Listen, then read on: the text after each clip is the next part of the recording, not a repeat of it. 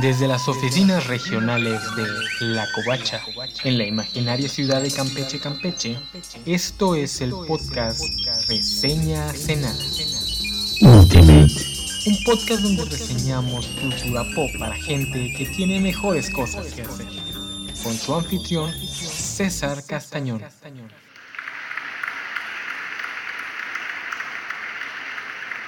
The Ultimates 2, número 4. Hermanos. Para el cuarto episodio de Gods and Monsters, la portada nos regala un dúo muy imperialista. El Capitán América levanta su escudo por todo lo alto, mientras ligeramente detrás, flotando un poco más arriba de su hombro, el otro capitán anglosajón, el Capitán Bretaña, se nos presenta en toda su gloria. Manteniendo el tono patriótico de este número, la viñeta última nos presenta al capitán partiéndole la quijada de un solo puñetazo a lo que deducimos es un terrorista. Para no perder la costumbre, la primera página es de viñeta a página completa. Ahí vemos que el Capi no está enfrentándose a este Suicide Bomber solo. No que no, viene con todo el equipo, incluidos los gemelos, además de su clásico acompañamiento militar con vehículos terrestres y helicópteros. Así es, Shield está usando la iniciativa de defensa superhumana postnuclear de disuasión definitiva para detener a un solo terrorista. Bueno, igual ya había más, pero eso no sale en el cuadro. En la siguiente sucesión de páginas nos van a mostrar una serie de entrevistas que Janet Van Dyne le ha estado dando a los diversos medios, recordando aquello que Nick señalara al final del volumen 1 sobre que a Janet se le da muy bien lo de la farándula.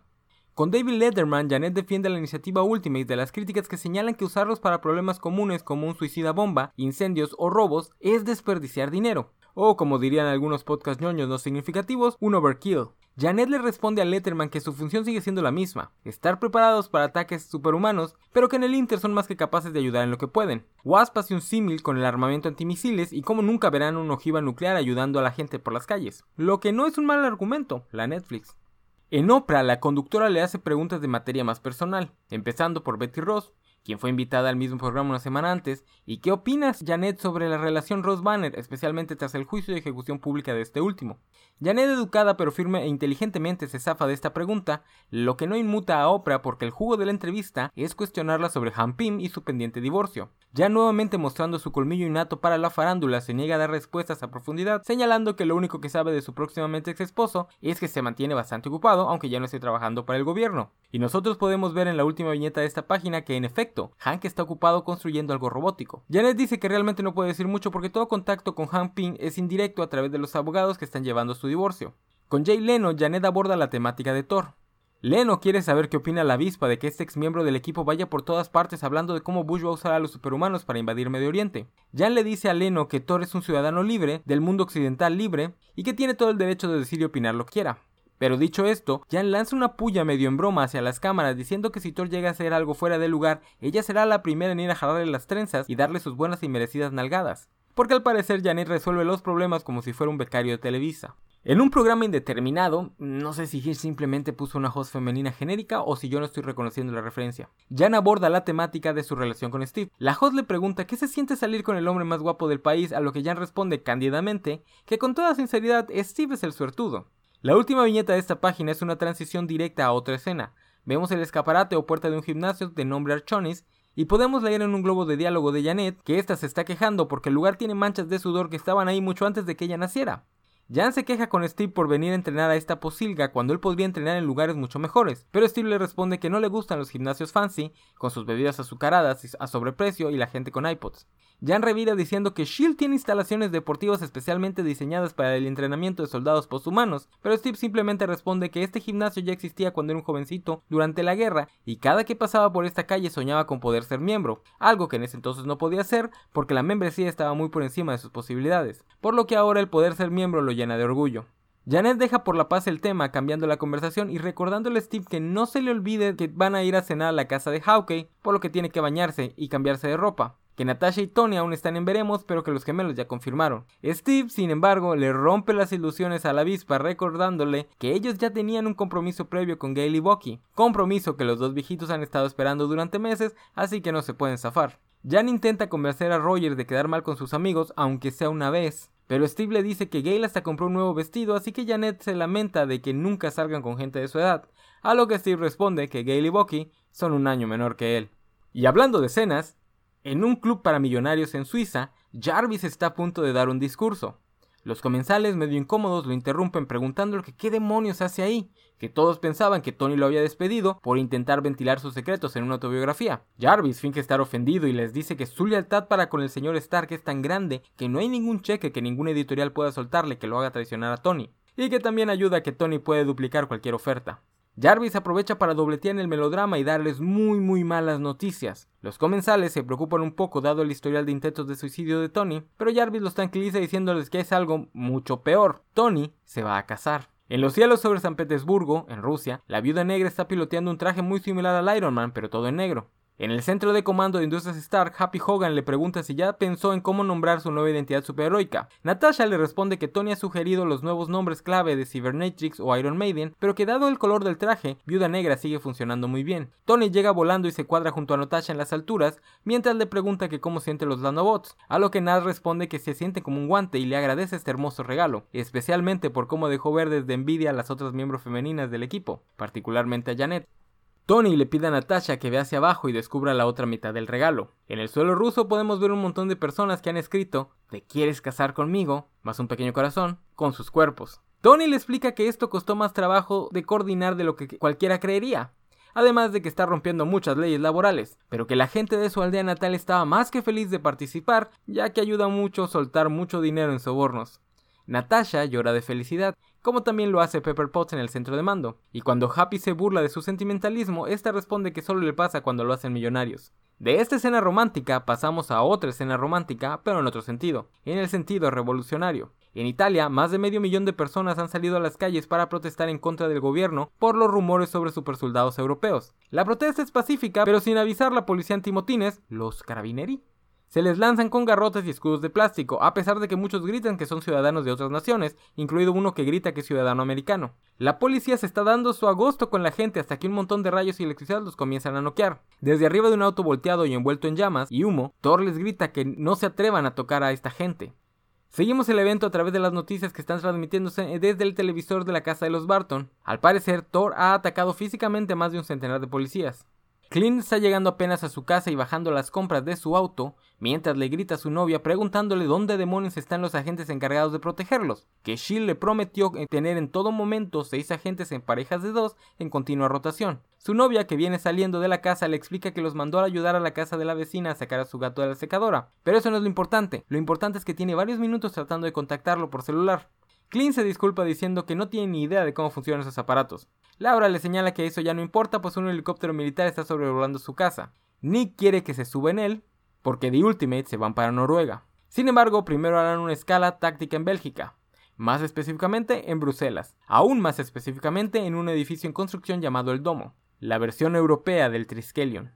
Ahí, Nick Fury escolta al equipo entero para presentarles al Dr. James Braddock, a quien nosotros conociéramos en el segundo número. Nick les dice que Braddock es un científico tan afamado como Bruce Banner, y él es el líder de la Iniciativa de Defensa Superhumana de la Unión Europea. El Dr. Braddock se presenta diciéndoles que la iniciativa aún es ultra secreta, pero que están a menos de un año de destaparse al público general. ¿Cómo mantienen una organización en secreto cuando están construyendo su base de operaciones en la forma de un edificio gigantesco en una de las capitales más habitadas del mundo? No piensen en eso. El Dr. Braddock les explica que si bien la iniciativa es de toda la Unión Europea, al momento solo hay nueve países colaborando de forma directa con sus propios subequipos científico-militares, por lo cual en este momento solo hay cuatro supersoldados listos para la clase de misión que se les avecina. Uno de dichos supersoldados es su hijo Brian Braddock, quien se presenta además como el diseñador en jefe de los exotrajes que les dan sus habilidades superhumanas.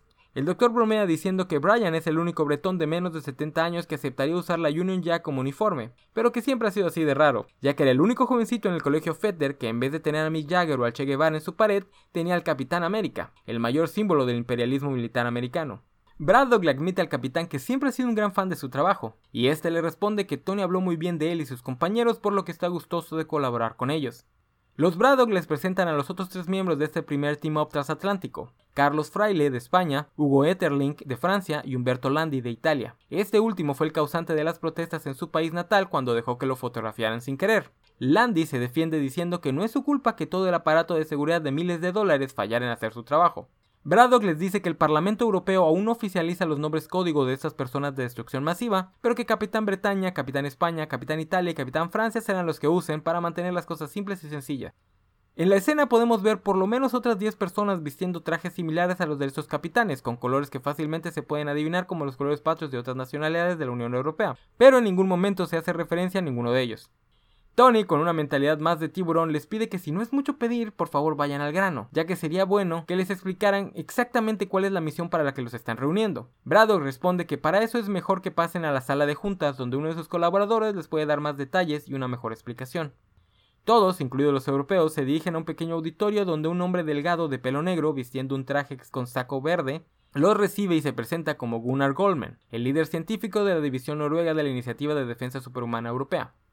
Gunnar comienza a explicarles que él y su equipo, al igual que sus contrapartes americanas, no han encontrado la forma de replicar el suero del supersoldado, por lo que prefirieron ir por el camino tecnológico de los exotrajes. Sin embargo, a diferencia de los trajes de los capitanes, el gobierno noruego quería que usaran más iconografía nórdica, por lo que Gunnar desarrolló el traje del supersoldado noruego en la forma que incluyera además un cinturón pero que la joya de la corona de ese superhumano sería el motor tetradimensional que esculpieron en la forma del martillo hacha Mjolnir.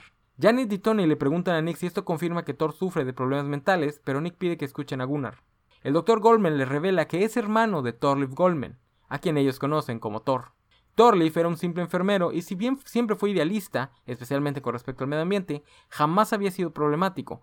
Ambos tenían una buena relación, pero que tras su colapso mental, que lo mandara a un hospital psiquiátrico, Thorleif perdió todo el piso con respecto a la realidad y comenzó a decir que era el dios del trueno que había sido enviado por Odín a salvar a la humanidad. Gunnar se excusa diciendo que a pesar de todo esto, Thor es la única familia que tiene, por eso cometió el error de darle entrada a su laboratorio. Goldman dice que nunca pudo imaginar que Thorleif haría lo que hizo, robar el traje del supersoldado noruego y destruir el laboratorio. Gunnar explica que apenas se están reponiendo de todo lo que se perdió hace dos años. El supersoldado noruego estaba pensado para ser el líder de The Union, el super equipo europeo ya que este traje lo convierte en la persona de destrucción masiva más poderosa del mundo. El traje le da superfuerza, resistencia aumentada al daño y la capacidad de volar como los trajes de los otros capitanes europeos. Pero el cinturón además le permite usar el motor en el martillo para dominar las tormentas eléctricas a voluntad y la capacidad de desplazarse por los espacios dimensionales superiores e inferiores. El equipo está boquiabierto pidiéndole a Nick que les confirme lo que están escuchando, lo cual el señor Fury hace, agregando que la única razón por la que lo han mantenido en secreto es porque hasta ahora Thor no había sido un problema. Sí, le fascina dar entrevistas hablando pestes de los gobiernos y todo eso, pero a la hora de las acciones, el corazón de Thorleif estaba en el lugar correcto. Incluso se unió al equipo a pesar de ser un vocal crítico del complejo industrial militar americano. Pero todo eso ha cambiado esta mañana, cuando atacó un centenar de policías en Italia y comienza a incitar revueltas contra gobiernos electos democráticamente. Tony dice estar muy incómodo con la situación. Thor es su amigo después de todo, pero Nick le señala que lo tiene que ver de esta forma. Thor es un peligro, no solo para la gente, sino para él mismo. Necesitan asegurarse de que no vaya a ser algo peor e irreversible. Por eso, The Ultimates, The Union y un convoy de soldados de SHIELD se dirigen a Noruega para poner a Thor en custodia.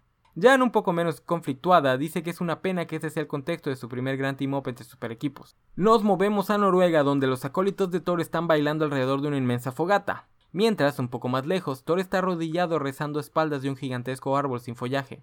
Jane Foster se viene acercando para hablar con él, pero Thor sin levantar la vista le ordena que junte a todos y se alejen lo más rápido posible. Jane no sabe cómo reaccionar a estas repentinas órdenes, pero Thor voltea a ver hacia el bosque. Nosotros no podemos ver nada, pero Thor parece estar observando algo con preocupación. Por lo que comienza a gritarle a Jane que tiene que salir de ahí lo más rápido posible, pues todos están en peligro. Del bosque sale Quicksilver a super velocidad, pero mucho antes de que pueda acercarse a Thor, este lo noquea con un rayo. Pietro cae a los pies de Thor y el noruego le grita al cielo que si así van a hacer las cosas si lo van a atacar por la espalda con un miserable criminal común. Thor los reta diciéndoles que él está ahí, listo para verlos cara a cara, que lo único que les pide es que dejen a sus acólitos abandonar el lugar, ya que ellos no tienen nada que ver con esto y no quiere que salgan lastimados. En el cielo vemos un satélite de Shield grabándolo todo y retransmitiendo imagen y sonido hasta un avión que está sobrevolando el cielo noruego. En el avión, Nick Fury, Gunnar Goldman y el Dr. Braddock lideran el improvisado centro de mando móvil. Nick les dice que Thor tiene razón, que él tampoco quiere bajas civiles, que le den 20 minutos para que el apoyo militar se lleve a lo más lejos posible a los acólitos del dios del trueno. Thor de pie en un claro del bosque comienza a ver cómo de este salen los dos equipos. Capitán América, Tony y Natasha en sus armaduras de Iron Man y Black Widow, mientras Clint, Wanda y Janet entran a la batalla portando solo chamarras invernales. Intercalados entre nuestros supersoldados americanos están los europeos, Capitán Bretaña, Capitán España, Capitán Francia y Capitán Italia. Thor intenta hacerlos entrar en razón explicándoles que el hombre que conocieron en Bruselas no es más ni menos que Loki, su medio hermano malvado, y todas las pruebas que les dio de su supuesta locura no son más que sus poderes alterando la realidad. Tony lo escucha, pero le dice que la charada ya se acabó, que tiene que aceptar que tiene un problema y que se ha vuelto un peligro para todos y para él mismo. Tony le pide que por favor se calme y no haga esto aún más difícil, que les haga un favor a todos y simplemente se rinda. Viendo que Tony no va a ceder, un Thor cada vez más desesperado le pide al Capitán América que les ordene a todos detenerse, que esto no es lo que quiere, que Loki está jugando con la realidad para debilitar al equipo, que está trabajando con gente peligrosa que prepara un ataque mucho mayor. El número termina con una página de viñeta entera de Steve diciéndole a Thor que este no es más que un orate y que ha venido a noquearlo. La opinión. Uf, en serio que los guiones de Millark y los lápices de Hitch para The Ultimate son de lo mejor que el cómic americano le ha dado al mundo. Kilómetros por arriba del cómic de superhéroes promedio, incluso de cosas aclamadas. Y eso que Millar está siguiendo exactamente la misma fórmula que el volumen 1. Para que vean que eso de usar fórmulas no es un pecado. Ultimate Nightmare, Ultimate Six son mucho más experimentales en su concepto y aún así son obras mucho mucho más inferiores. La fórmula obviamente es que los primeros cuatro números carecen de acción y sirven más que nada para establecer las personalidades, o en el caso de este segundo volumen, para desarrollar los conflictos interpersonales, y el número 5 será el de los madrazos. Habiendo dejado de lado a los miembros incómodos del equipo, Bruce y Hank, iniciamos este episodio enfocándonos en Janet y Steve, cuya relación está empezando a hacer aguas. Cuando Mirar explora qué pasa cuando una mujer a la que se le da muy bien el glamour de ser una celebridad, se encuentra con que su pareja podrá ser muy guapa, tierna y caballerosa, pero es básicamente un viejito que cree que una velada interesante es ir a un baile de salón con octogenarios. Como ya mencioné en otra reseña, Steve es técnicamente menor que Jan, Rogers debe de tener entre 23 y 24 años, mientras que Janet tiene 27 o 28, que tal vez no parezca una gran diferencia, especialmente para los teens, pero lo es. A los 23 o 24 apenas estamos saliendo del mundo escolar, mientras que a los 28 ya somos ante los ojos de la sociedad adultos funcionales. Aunque eso sea más que nada un mito. Sin embargo, Millar nunca hace referencia a esto y me llama mucho la atención. La explicación lógica es que Steve es producto de otro tiempo, uno en el que los veintitantos ya eres todo un adulto. Pero por muy fan que sea de Millar y por mucho que le aplauda sus guiones para esta serie, no le voy a conceder tanto. Es más probable que simplemente esté escribiendo al Capi pensando en el Capi tradicional que en el universo Marvel tradicional siempre retratado como un adulto de treinta y tantos, porque se supone, según el tiempo flexible y estirable de Marvel, que tiene más o menos una década activo después de haber salido del iceberg. Porque ojo, el Capi siempre es extremadamente joven cuando lo sacan del iceberg. El personaje de Chris Evans tampoco puede tener más de 23 años en Avengers 1. Pero, pero, Creo que aún así es muy interesante este choque cultural que describe Vilar, porque el otro día leí que justamente la generación de mujeres y hombres de la Segunda Guerra Mundial sintieron un duro golpe cultural cuando los muchachos regresaron a casa. La generación de Steve fue una generación que sintió que se les robó su juventud, que no tuvieron un desarrollo como se debía. Una generación de jovencitos, porque nuevamente se enlistaban a los 18 y pasaban máximo 5 años en la guerra, por lo que salían de 23, igual que si salían de la universidad pero que terminaron con su paso por las armas con una visión del mundo mucho más cínica, más propia de personas mucho mayores, lo que causó muchos problemas para integrarse con el resto de sus sociedades. Entonces es interesante que Steve le dé tanta importancia a ser miembro de un gimnasio de colonia y a ir a bailes de salón con sus amigos de infancia. Para Steve la guerra fue hace menos de dos años, está tratando de recuperar la vida que perdió de forma doble, por la guerra y por el desplazamiento temporal. Por otro lado, regresando a Janet, es interesante cómo le escribe Milar, y tal vez muchos ya no recuerden esto, pero se supone que Wasp sea toda una socialité. Y sí, es entendible, especialmente en el 2005, que para este momento de la historia editorial del personaje ya no quisiera hacer referencias a esto, porque en el 2005 era la época en la que la cultura gringa usaba a Paris Hilton, Lindsay Lohan y Britney Spears como punching bags. En este mismo número, Milar escribe una puya contra todas ellas en la forma de un diálogo de Tony, un diálogo que obviamente 20 años después ha envejecido muy mal. Pero es bueno recordarnos a nosotros mismos lo crueles que podemos ser como sociedad con las mujeres jóvenes cuando éstas están en el ojo público.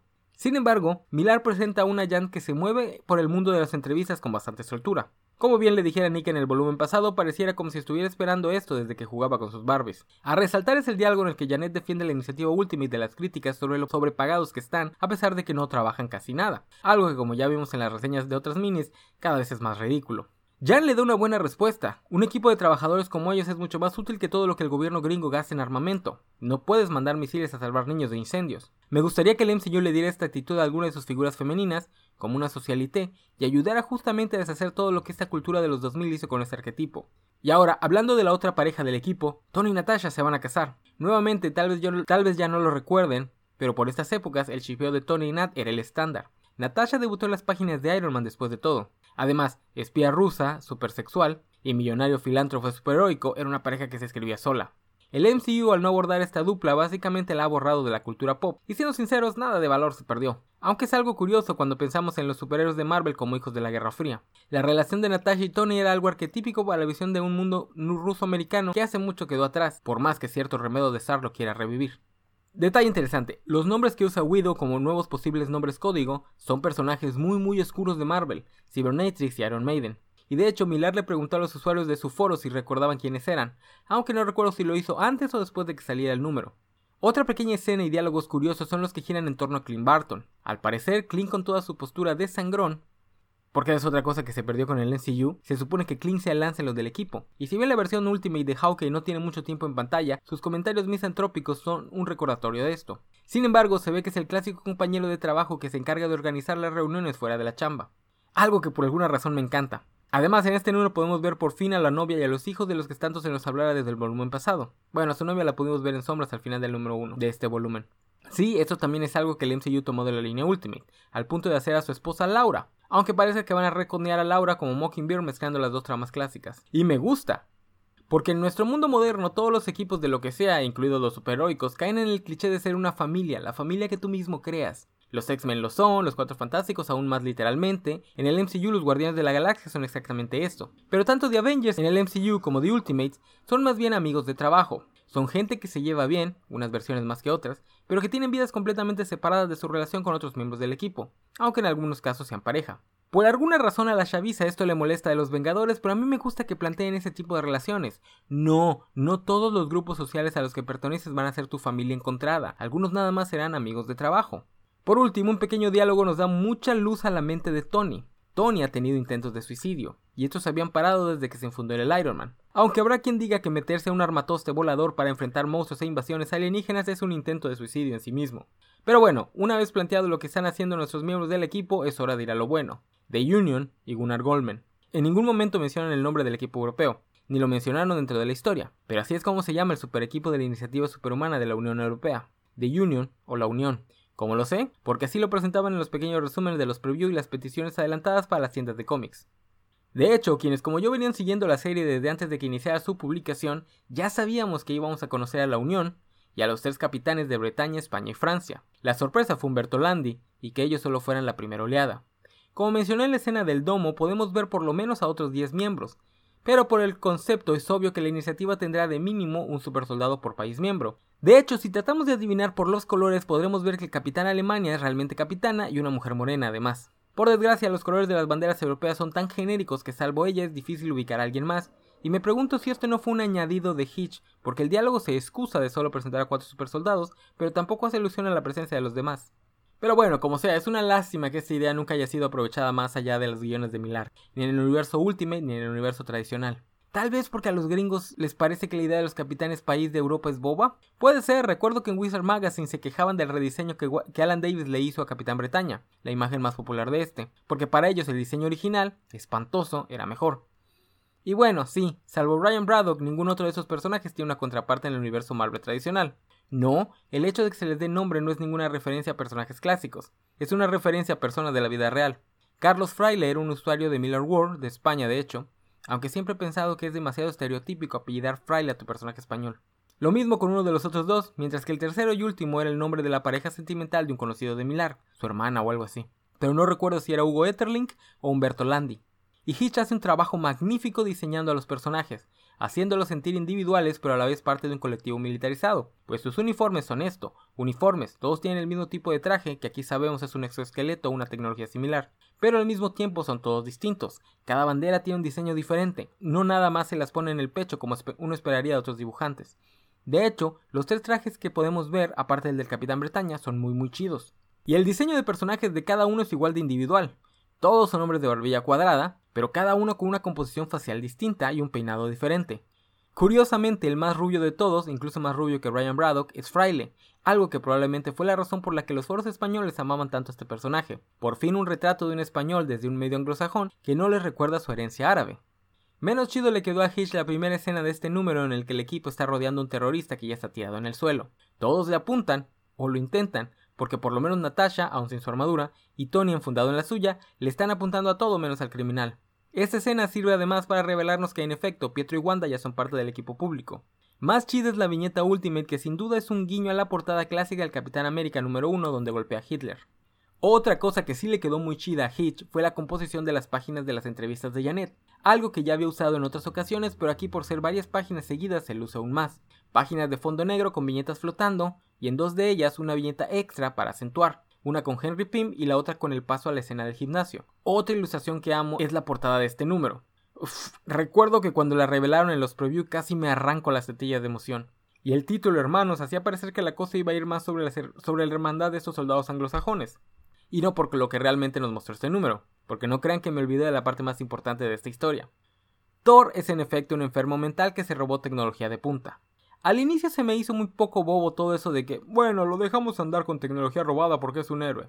Pero pensándolo un poco, esa es una tropa clásica del género superheroico. ¿Cuántos personajes no van por la vida con tecnología que el gobierno quiere mientras las instancias gubernamentales los dejan ir por la libre siempre que se cuadren con la seguridad nacional? Además, Thor se llama Thorleif, me pregunto si porque Milar no sabe que en los países nórdicos el nombre de Thor es común, o si sí lo sabe, pero sabía que en el 2005 esto no era de conocimiento del vulgo.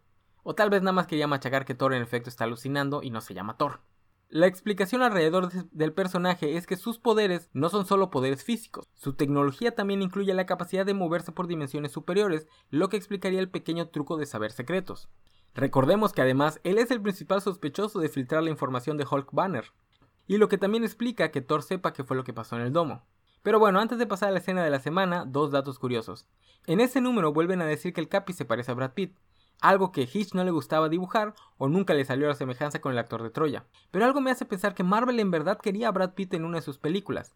Tengan en cuenta que para el 2005 el MCU ya estaba en marcha tras bambalinas y durante mucho tiempo hubo rumores de que Brad Pitt estaba en la lista para protagonizar a un superhéroe Marvel, aunque los que más recuerdo apuntaban a Thor. El segundo dato curioso, y también un dato random, el Dr. Braddock dice que su hijo, el Capitán Bretaña, estudia en el Colegio Fetter de Edimburgo, un colegio que existe en el mundo real. Uno de los muchos colegios donde la clase media y alta de Inglaterra mandan a sus hijos a estudiar. Un colegio de tiempo completo donde los niños tienen que dormir y comer y todo dentro de las instalaciones. El dato curioso es que Brian Braddock es uno de dos personajes de la ficción famosos por haber estudiado en este colegio de la vida real. Hasta aparecen listados en la página de Wikipedia de dicha institución. El otro personaje ficticio famoso es James Bond, Fetter College es la boarding school a la que el gobierno británico manda a estudiar al ya huérfano James. Pero ahora sí, Thor es un demente que alucina, y The Ultimates y The Union unirán fuerzas para resolver este problema de salud pública de la mejor forma que el gobierno gringo sabe resolverlo, partiéndole la cara a alguien que necesita ayuda psiquiátrica. Pero antes de que empiecen a llover los madrazos, Thor trata de hacerle entender a sus ex compañeros que todo es una maniobra del malvado Loki, y esa, esa es la escena de la semana.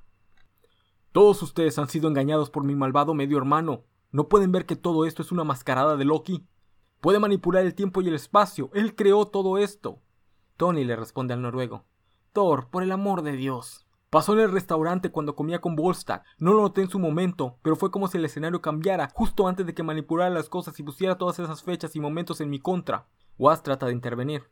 Por favor, Thor, no hagas las cosas más difíciles.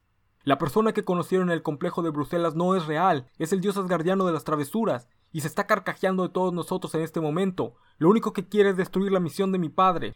Tony interrumpe al noruego por segunda vez. Thor, por favor, ¿podrías callarte? Estás enfermo, ¿no puedes entender eso? Te has vuelto un peligro para ti mismo y un peligro para otra gente. Solo crees eso porque Loki torció la realidad. Es lo que él hace. No puedes verlo. Está torciendo las cosas para causarme problemas. Watt le responde nuevamente. Hemos leído tu archivo, Thor. Todo eso solo existe en tu cabeza. Capitán, por el amor de Dios, haz que me escuchen.